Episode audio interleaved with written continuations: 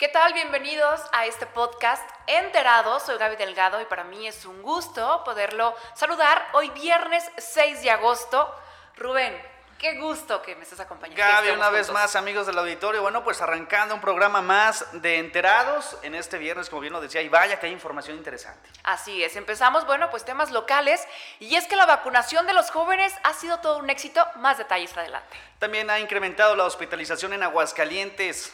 Así es, un invitado especial y es que viene precisamente alguien de la Policía Cibernética. ¿Quieres saber quién es? Ahora se lo decimos. Tendremos los pormenores de las Olimpiadas, cómo le fue a la selección mexicana precisamente en su disputa por el tercer lugar. Así es, Aguascalientes tenemos muy buenas noticias y por supuesto en temas nacionales estaremos platicando acerca de Arturo Saldívar, una decisión que la verdad es que a todos nos sacudió.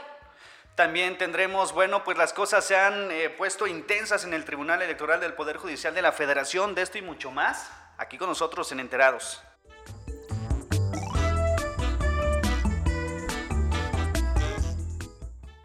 ¿Qué tal? Un servidor Rubén Torres, les saluda con mucho gusto en este viernes 6 de agosto. Hoy es día de enterados. Hoy tengo como siempre, como todos los viernes, una acompañante de lujo. Gaby Delgado, ¿cómo estás? Qué gusto verte. Oye, qué gusto Rubén, el gusto es mío siempre coincidir en este proyecto que la verdad no sabes y no saben la gente que nos está escuchando cómo nos divertimos, todo lo que conlleva, porque ustedes nos, nos ve aquí muy sonrientes y jajaja, pero todo lo que hay detrás de, la verdad es que también se disfruta, sí hay trabajo, pero se disfruta muchísimo. No dejamos de reír, la verdad es que que así estemos grabando este programa, así lo estemos planeando, discutimos temas y todo, pero siempre dentro de la vacilada, pero también el trabajo como debe de ser. Lo disfrutamos, Gaby. Eso es lo más importante y obviamente para que ustedes, donde nos escuchen, todo lo que esté haciendo, yo creo que esa es la magia del podcast, que nos pueden escuchar a cualquier hora del, día, en donde lo que, lo que estén haciendo, cocinando, por ejemplo, a mí me gusta mucho a la hora de cocinar o manejar, este, ir escuchando este tipo de podcast. Entonces, seguramente no seré la única, y bueno, pues esta es la magia, ¿no? Que puede transmitir, por supuesto, esta información y además, bueno, pues toda esta buena vibra, todo este buen ánimo que también se pueda contagiar. Efectivamente. Y bueno, entrando en materia, ¿te parece bien si arrancamos precisamente con la información más importante que ha acontecido en Aguascalientes a lo largo de los últimos días? Terminó de manera exitosa la jornada de vacunación para las personas de 18 a 29 años de edad en Aguascalientes. Bueno, pues continuó precisamente estas jornadas de vacunación en los cuatro puntos habilitados y déjame decirte, Gaby, que se rompió incluso hasta récord en un solo día, más de 30 mil dosis aplicadas. Así es, la verdad es que muy buena respuesta de estos jóvenes. La verdad es que nuestra felicitación porque algo pasó que cuando fue la campaña que nos tocó a nosotros, Rubén, precisamente, la verdad es que no se veía respuesta. Los centros de vacunación, o, bueno, sí, donde se pusieron, eh, pues la verdad ve muy poca gente y ahora fue todo lo contrario. Incluso se llegaba también en varios portales de noticias, por supuesto el Heraldo, eh, de, no fue la excepción, donde empezaban a sacar publicaciones para decir a los jóvenes en donde se empezaran como a, a qué centro de vacunación empezar, se, fueran para que pudieran como eh, dejar un poco de espacio, ¿no? Porque en algunos estaban tardando hasta tres horas esto obviamente habla de la buena aceptación que hubo por parte de los jóvenes. Sin duda alguna, y es que estuvimos dándole también cobertura oportuna como debe de ser, tanto Rodolfo y un servidor para todas las personas que nos siguen a través de redes sociales, y comprobamos el éxito de esta campaña de vacunación en los diferentes puntos, pero también algo que salió incluso hasta de serie, por así decirlo, fue lo que, lo que ocasionó la, la, concentración pues de personas masivamente hablando en la isla San Marcos. Tú recordarás que ahí ese punto es el único donde se permite pues ingresar con automóvil, ¿no? Quizá para mayor comodidad. Se había pensado en un principio que sería para personas con complicaciones eh, físicas motrices. Sin embargo, bueno, ya se, se después eh, se fue dejando este espacio así. Tanto, tanto fue así también, Gaby, amigos del auditorio, que bueno, pues la fila de automovilistas de personas de 18 a 29 años de edad era interminable, llegaba prácticamente desde la isla San Marcos todo el Boulevard eh, San Marcos, todo el Boulevard Juan Pablo II, hasta la parte poniente de, ese, de esa carretera, hasta Tercer Anillo, Gaby. Eran filas interminables precisamente de automovilistas esperando, bueno, su turno para ser vacunados. Sí, la verdad es que eso se convirtió como en una locura en, esa, en ese ratito porque, pues sí, iba muy, sobre todo, ¿sabes qué?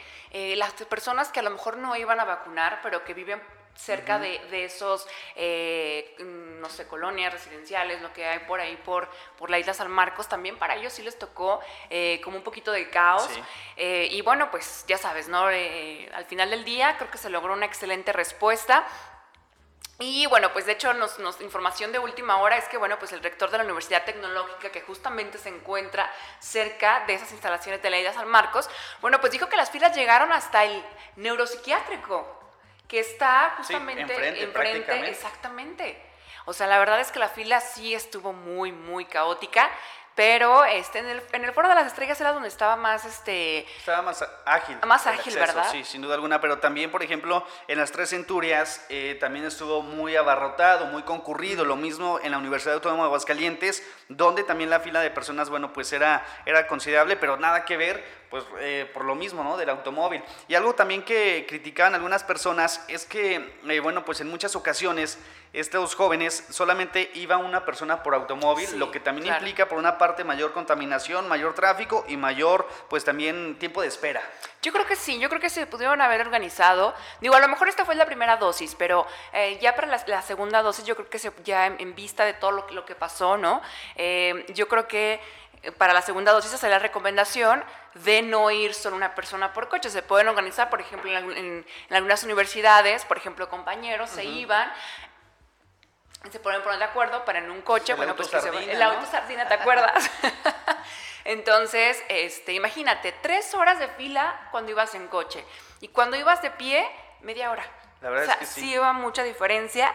Así que bueno, pues la invitación para que la próxima, en la segunda dosis, se pueda aplicar ahora sí esto que decimos de los autos sardín. Así es, hay que tomarlo en cuenta. También súmele el gasto de gasolina, que no es nada barata el combustible actualmente. Eh, a mí me tocó ver incluso hasta autos eh, varados porque se calentaban, se descomponían en medio camino. Imagínate, súmale todas esas complicaciones que no tienes pues contempladas, ¿no? Al final de cuentas. Entonces hay que echarle un poquito más de, de conciencia y bueno, pues eh, darse el tiempo incluso pues de darse una vueltecita, no sé, de consultar con otros amigos cómo está la misma fila de personas en otros puntos de vacunación ya para la segunda dosis. Así es, pero bueno, todo un éxito esta primera dosis, que fue con la, em, el laboratorio de AstraZeneca, ¿verdad? Sí y para esas últimas eh, jornadas de vacunación, creo que es Sinovac la que está siendo aplicada. Aquellos jóvenes tenían la esperanza de que fuera Pfizer, pero bueno, pues Pfizer no va a haber en un buen tiempo.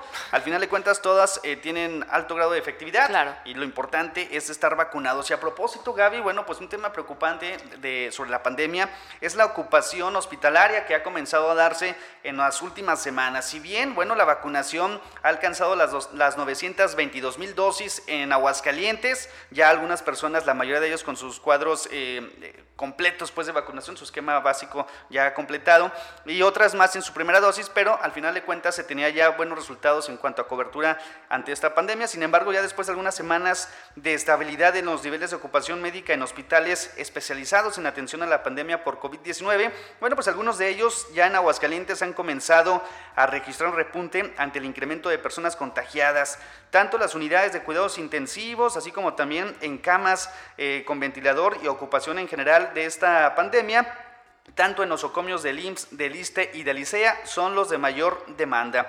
Y es que de acuerdo con los datos expuestos por el Sistema de Información de la Red Irak de la Secretaría de Salud Federal, se pudo constatar que la ocupación médica en camas generales, tanto en el Hospital General de Calvillo, así como también en el Hospital General de Pabellón de Arteaga, se encuentran ya al 100% de su capacidad, seguido también aquí en Aguascalientes del Hospital General de Zona número 1 del IMSS con el 84%, mientras que también el Hospital Hidalgo concentra una ocupación del 60% en atención y finalmente el tercer milenio con un 3%, pero al final de cuentas son indicadores que nos deben de tener, bueno, presente de que la pandemia todavía no se supera. Así es, y para las personas que siguen dudando, bien se nos advirtió de esa tercera ola, eh, porque se puso en semáforo en verde, y la verdad es que pensamos que ya se había terminado la pandemia y no, no es así. Ya nuevamente los hospitales, algunos de los hospitales aquí en Aguascalientes se vuelven a saturar e incluso, Rubén, los puntos donde la gente acudía para hacerse sus pruebas, eh, que en algún punto, por ejemplo, no sé si recuerdes en la Universidad Autónoma,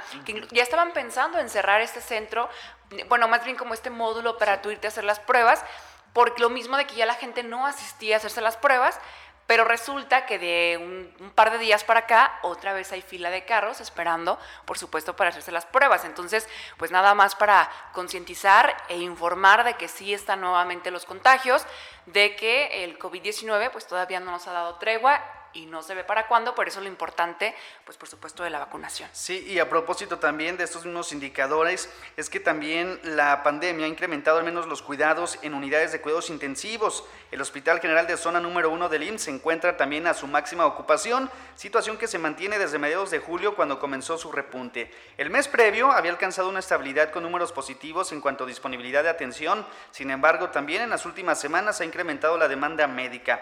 De la misma manera, el Hospital Hidalgo tras haber alcanzado ya niveles más bajos de atención médica enfocada a la pandemia en junio pasado, desde hace, unas semanas también ha comenzado a registrar un incremento en atención, especialmente por esta pandemia. Actualmente se encuentra el 48% de ocupación en unidad de cuidados intensivos. El ISTE, otro de los hospitales que también está habilitado para atención a esta pandemia, bueno, pues ha alcanzado también un nivel del 25%.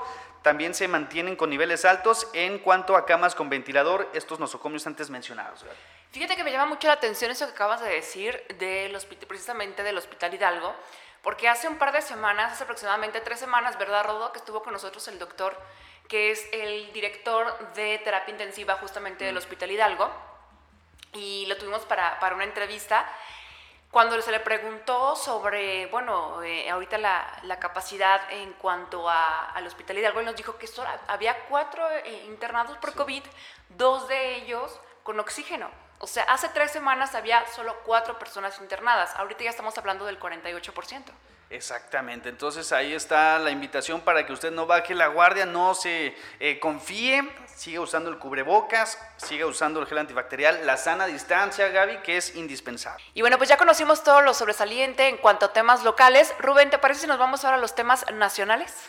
Excelente. Fíjate, déjame decirte, que hay mucha, es que hay mucha información importante. Te comento que de última hora, bueno, pues hace algunos eh, minutos el presidente de la Suprema Corte de Justicia, Arturo Saldívar, anunció hoy que no va a aceptar prolongar dos años su periodo al frente del máximo tribunal, como pretende el Congreso mediante un artículo transitorio de la reciente reforma a la Ley Orgánica del Poder Judicial de la Federación. Luego de cuatro meses de ser el blanco de críticas constantes, el ministro Arturo Saldívar dijo en conferencia de prensa que va a dejar la presidencia presidencia de la Corte y del Consejo de la Judicatura Federal para el cierre del 2022, tal y como está contemplado. Es decir, al terminar los cuatro años para los cuales fue electo, eh, informaba. Dijo así textual, quiero informar que voy a concluir mi mandato como presidente de la Suprema Corte de Justicia el 31 de diciembre de 2022, cuando termina el periodo por el cual fui electo por mis compañeros y compañeras ministros. Con ese transitorio mencionado, introducido de última hora en el Senado, la mayoría de Morena y de sus aliados pretendió extender la presidencia de Saldívar hasta el 30 de noviembre de 2024, prácticamente dos años, cuando también terminaría su periodo como ministro de la Corte y además extendieron dos años más los nombramientos de los seis consejeros de la Judicatura en funciones. Ambos cambios son abiertamente contrarios a la Constitución que limita a cuatro años el periodo de los presidentes de la Corte y a cinco años lo de los consejeros de la Judicatura, por lo cual Saldívar ha sido severamente atacado por no rechazarla con claridad al tiempo que el presidente Andrés Manuel López Obrador lo había apoyado con entusiasmo para eh, tener este periodo de eh, pues eh, extenso, unos dos años más al frente de este importante puesto. Entonces, ya él lo, afirma. Entonces, ya es un hecho, Rubén, que ya el próximo 31 de diciembre ya Arturo Saldívar eh, deja su cargo. De 2022, sí, tal y como estaba eh, ya pues autorizado o previsto, pues sin estas modificaciones transitorias, al final de cuentas rechaza este regalo que le había hecho, eh, le había hecho el Ejecutivo Federal a este magistrado también muy polémico. Oye, ¿y tú por qué crees que haya pasado esto? Digo, porque sabemos que Arturo Saldívar es muy cercano a a nuestro presidente. Bueno, quizá sea por este conflicto que ha surgido a lo largo de esta semana, también en el, Supremo Tribunal Electoral, en el Tribunal Electoral del Poder Judicial de la Federación, donde, bueno, pues eh, también hubo temas importantes. Hay que recordar que, eh, bueno, pues a lo largo de esta semana, semana dieron de qué dar, eh, dieron de qué hablar precisamente los mismos eh, magistrados cuando José Luis Vargas fue destituido como presidente del Tribunal Electoral del Poder Judicial de la Federación. Y es que hay que recordar, amigos, que cinco de los siete magistrados de ese organismo habían votado por la remoción del, por la remoción del magistrado Vargas a solo nueve meses de que asumiera las riendas del Tribunal Electoral y a cinco días de que fuera reabierta la investigación de enriquecimiento ilícito que presentó en su contra la Unidad de Inteligencia En su momento, los magistrados eh, también habían, bueno, pues avalado la propuesta del magistrado Felipe de la Mata de poner en discusión el desempeño de Vargas. Los juzgadores enlistaron una serie de agravios, abusos en contra de Vargas al frente del Tribunal Electoral, como, eh, bueno, pues al final de cuentas le costó la salida. Y bueno, pues en este eh, momento también hay un recurso ahí de apelación porque pues no le pareció precisamente a José Luis Vargas, quien había sido ya sustituido por Reyes Rodríguez a ocupar precisamente este puesto. Obviamente vamos a tener tema para debatir en un futuro.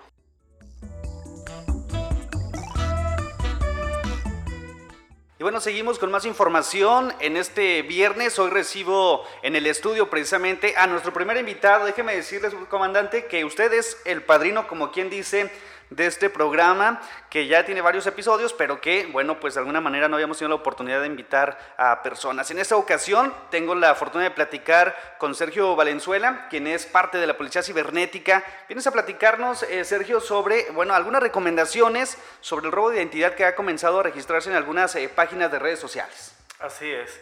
Antes que nada, muchas gracias por la invitación. Quiero comentarles que la identidad pues es un derecho humano al que todos tenemos acceso y el robo de identidad precisamente es algo preocupante, ya que generalmente en nuestro estado se está dando más en mujeres vinculadas a redes sociales como lo que viene siendo Facebook y Twitter. En redes sociales como Facebook, algunas personas contactan a, menores de edad, a jovencitas, y les hacen la propuesta de que una, una posible empleo. Este empleo consiste en supuestas agencias de modelajes, las cuales le solicitan fotografías íntimas. Estas fotografías pueden ser en ropa interior o de manera que luzcan provocativas. La jovencita accede, envía las fotografías y posteriormente puede ser víctima de un fraude o de un chantaje. Ante esta ola que se ha venido suscitando a nivel nacional, nosotros invitamos a las jovencitas, a los jovencitos que no compartan este, fotografías íntimas, que si tienen algún contacto que no conocen en alguna red social, no lo acepten, solamente acepten contactos con los que ellos tengan pleno conocimiento y que se cercioren que es la persona. Jamás brindar información personal en lo que vienen siendo redes sociales o algunas plataformas que sean públicas. Tampoco el etiquetado de alguna información personal porque muchas de las veces nosotros no compartimos nuestra información, mas sin embargo amigos o familiares comparten nuestro número de teléfono, nuestro nombre completo, incluso hasta nuestra dirección de manera pública. Esta información queda guardada automáticamente por tiempo indefinido. Es por eso que tenemos que tener las, las precauciones para que nuestra información no sea vulnerada.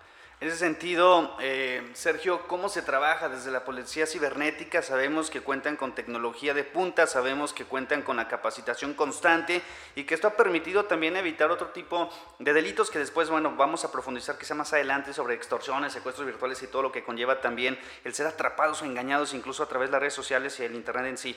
Pero, eh, ¿cómo se trabaja desde la Policía Cibernética para evitar estos casos? Y también, bueno, pues ahorita también te quisiera preguntar sobre esta situación que, si bien bueno, pues a través de redes sociales, como lo, acabas de mencionar, se está realizando ese tipo de acciones pues eh, contra nuestra voluntad. También eh, por medio de la página OnlyFans es donde eh, se ha comenzado a repuntar también ese tipo de situaciones. Sí, mira, sobre todo de esta página que ha causado mucho revuelo en el país. Prácticamente se apoderan de una fotografía que realmente que tiene muchos likes, que la persona tiene muchos seguidores, o que la misma persona publicó en sus redes sociales y que es de una manera provocativa. La persona, el sujeto activo que se apodera de esa fotografía de manera muy provechosa, muy buscando este fin de lucro, la publica en OnlyFans. Y esto con el fin de obtener meramente un fin económico. ¿Hay algún tipo de sanción? ¿Qué, ¿Qué, dice la ley en ese sentido para aquellas personas que sean violentadas, pues de alguna manera en su intimidad a través de, esta acción? Sí, claro que sí. En el Código Penal del Estado lo tenemos enmarcado en el artículo 181, el cual nos enmarca el robo de identidad o suplantación de identidad, que esta consiste en el apoderamiento indebido o uso de lo que vienen siendo fotografías, nombres, fechas, contraseñas, NIPS, para un beneficio personal o de algún tercero. Oye, también se han registrado casos, no sé, de hombres de que sean usurpados en cuanto a su identidad. Digo, quizás sea menos común, ¿no? Pero al final de cuentas también habemos quienes sufrimos riesgos. Sí, desde luego. Las personas que realizan esta clase de delitos no discriminan en cuestión de género. Ellos basta con que tu perfil cumpla con los requisitos que ellos están buscando, que les genere un ingreso económico para aprovecharse de esa situación. Es por eso que debes de incluir también los candados de seguridad en tus redes sociales. Debes de, antes de, abrir un perfil, tú debes de verificar que cumpla con las normas de seguridad y conocerlas a la perfección para que no sea vulnerada tu información. Oye, Sergio, también la recomendación a los padres de familia, ¿no? Porque en muchas ocasiones vemos a los adolescentes que incluso con las redes sociales no son permitidas a menores, pues con la finalidad de que se mantengan entretenidos, de que puedan socializar a través de estas eh, plataformas, pues se les da la autorización o incluso también a espaldas de los padres de familia y esto conlleva pues a sufrir estos riesgos. Así es. Pues basta con ingresar a un computador, una computadora y dar nada más que eres mayor de edad para tener acceso un perfil, a una identidad digital. Es por eso que los padres de familia debemos de estar muy atentos qué actividad tienen nuestros niños, nuestros adolescentes dentro de plataformas, al hacer sus tareas, porque aunque algunas de las plataformas de redes sociales nos indican que la edad mínima es de 13 años, vemos que en la práctica hay niños menores de 13 años que cuentan hasta con un dispositivo celular de alta gama mas, sin embargo, esto no nos exime a nosotros como sociedad de estar o tener esa doble responsabilidad de vigilar que no ocurran esta clase de incidentes. Y sabes qué también pasa, eh, comandante, que de alguna manera eh, también yo en lo personal también he seguido de casos donde padres de familia les habilitan cuentas, ellos mismos crean su cuenta del perfil pues de sus hijos y esto pues conlleva obviamente mayores riesgos, ¿no? Cuando no tienen la conciencia incluso de lo que podría implicar el compartir pues como bien lo decías, ¿no? Desde la ubicación, vestimenta, teléfono, dirección, en fin. Si el padre de familia está de acuerdo en que el menor tenga su cuenta de Facebook, de Instagram, de alguna red social, que constantemente esté monitoreando lo que se sube, lo que se publica, quiénes son sus contactos y realmente que conozca el usuario y contraseña para que en caso de que él considere necesario poderlo dar de baja y no estar preguntando al menor, que en ocasiones son renuentes a que su cuenta sea dada de baja. Perfecto. Bueno, pues algo más que desea agregarnos para que estemos atentos y sobre todo, bueno, pues dentro de lo posible también podamos disminuir este riesgo de sufrirse algún tipo de delito pues eh, cibernético.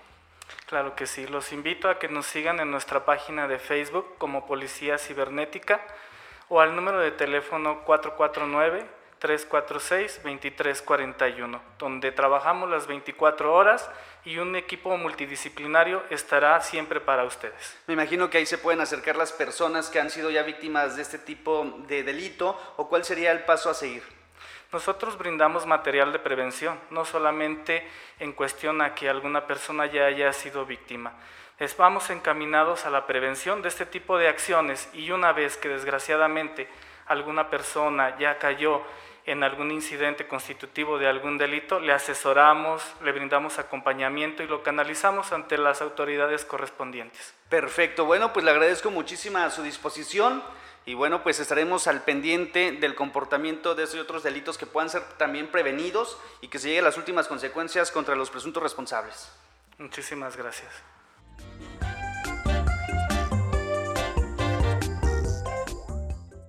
Oye, la verdad es que mucha información esta semana que se ha acumulado, que un ratito más la vamos a desmenuzar y vamos a estar platicando, pues para que ustedes tengan pues una, un panorama de qué es lo que está pasando aquí en Aguascalientes, pero también queremos saber qué es lo que está pasando en las Olimpiadas, que la verdad es que muy buenas noticias. El día de hoy, Aguascalientes, amanecimos con una excelente noticia, Rubén. Sí, la verdad es que, bueno, después de la decepción, ¿verdad?, del partido pasado de la selección olímpica, por fin, buenas noticias, se alcanzaron a llevar, bueno, pues el tercer lugar, la presea que se buscaba al final de cuentas venir con este resultado, al menos una presea de lo que fuera, pero que cayera. Y dentro de este selectivo, bueno, hay un aguascalentense. Mi estimado, tienes todos los detalles. Sí, bueno, primero que nada, este, ¿qué tal? Rubén, Gaby, un gusto siempre estar aquí. Y pues sí, como dicen, efectivamente, México se llevó la medalla de bronce en los Juegos Olímpicos de Tokio 2020. Esta es la cuarta para la delegación mexicana y como ya bien dicen, el aguascalentense Francisco Sebastián Córdoba, jugador del América, eh, es parte de esta selección, de hecho metió gol y eh, hizo una asistencia, entonces fue uno de los mejores jugadores no solo del partido, sino del el torneo en general. Y bueno, con esto, pues Sebastián Córdoba es el primer aguascalentense que gana una medalla olímpica en toda la historia. Y además, eh, aparte de la medalla olímpica, que sin duda es lo que nos pone muy, muy de buenas y nos orgullece, pero también destacar que, si no me equivoco, en solo un partido no metió gol. De ayer más, en todos metía hasta más de un gol. Recuerdo que el primero metió... Sí, metió contra Francia. Exacto. Después este contra Japón. Eh, no recuerdo si, si no notó o no. Después contra Corea sí marcó. Y, pues sí, ahora también contra... en Brasil no. Y bueno, ahora en este caso sí, sí anotó gol. Y aparte asistencia. O sea, no solamente eh, anotaciones, sino también pases a gol, que también es muy importante pues en el fútbol. Si no fuera del América, saldría festejado ahorita terminó de trabajar a la glorieta de, Benito, pero igual. no voy a decir ese oso. Mejor vas a salir en la noche para ver a los rayos. Mejor sí, exactamente. Mejor nada más lo, felicito, me da gusto, verdad. Oye, qué, qué gusto. Y además, em, pues vemos también muchos episodios que pasan en las Olimpiadas, Leo, eh, vemos también a la gimnasta Simone Biles que después de todo esto que se decía de la presión que ella tenía, al final del día, bueno, pues hace una competencia en la viga de equilibrio donde justamente se lleva la medalla de, bronce. ¿Por qué crees que, o por qué se definió a última hora esto? Eh, bueno, yo creo que eh, vio mucho el apoyo por parte de no solamente de sus compatriotas, sino por parte de muchos atletas de otros países. Y yo creo que esto la estadounidense lo tomó como como un impulso para poder seguir participando en Tokio y pues qué bueno que, obtuvo la medalla de bronce. Y, sí, o sea que nosotros somos los que ganamos al final porque pues disfrutamos del, deporte, que es lo que más nos apasiona. Exacto. Y los patrocinadores, porque fíjate que, digo, tú sabes más del tema en esta cuestión, pero ¿crees que no había tenido problemas con algunos patrocinadores o demás que obviamente va con ese apoyo y al final del día les dice, pues no, siempre no? Pues eh, puede ser, puede ser, algunas, en algunas ocasiones sí es, este pues sí, no solamente tienes a, tu familia esperando eh, que hagas una buena actuación, sino también tienes a un equipo de trabajo que pues espera que triunfes y pues que, de la nada, de la noche a la mañana digas, ¿sabes qué? Ya no voy a participar, pues sí afecta más de uno. Eh, económicamente también este, a varias familias, hay personas que dependen de, ese trabajo, entonces puede ser que, que también haya sido por eso, pero pues yo creo que es más por por su salud, que al final decidió sí participar y obtener una medalla de bronce. Lo que sí es que al final de cuentas se agradece, no sea el esfuerzo, o sea la presión de los patrocinadores o el apoyo de su misma delegación, al final de cuentas como espectador, como bien lo decías, pues agradecemos que haya regresado, que se haya dado esta oportunidad y que haya demostrado también a ella misma que tiene la capacidad y que vendrán más éxitos deportivos sin duda alguna. Sí, exactamente. Y bueno, pues ya este fin de semana ya es el último fin de semana de los Juegos Olímpicos. Después tenemos una pequeña pausa para después comenzar con los Paralímpicos, que por cierto también hay una aguascalentense presente. Entonces, para estar al pendiente de ella. ¿Qué y, eh, disciplina eh, natación. Está natación, Fabiola se llama, y pues eh, estar al pendiente de ella. De igual manera, hablando de Aguascalentenses, ya platicamos lo de Córdoba, pero también mañana, bueno, el sábado a las 5 de la tarde es el maratón, maratón masculino, y ahí va a estar Jesús Arturo Esparza, que es el pues ya el último aguascalentense que tendrá participación en, en Tokio 2020. Y, bueno, eh, la semana pasada habíamos platicado, del, me habías preguntado de los atletas, no sabía cuánta cantidad de corredores son. Ya tengo el dato, son 108. Son 108, corredores. Corredores eh, de diferentes países. Y pues eh, Jesús Arturo Esparza es uno de ellos de aquí de Aguascalientes.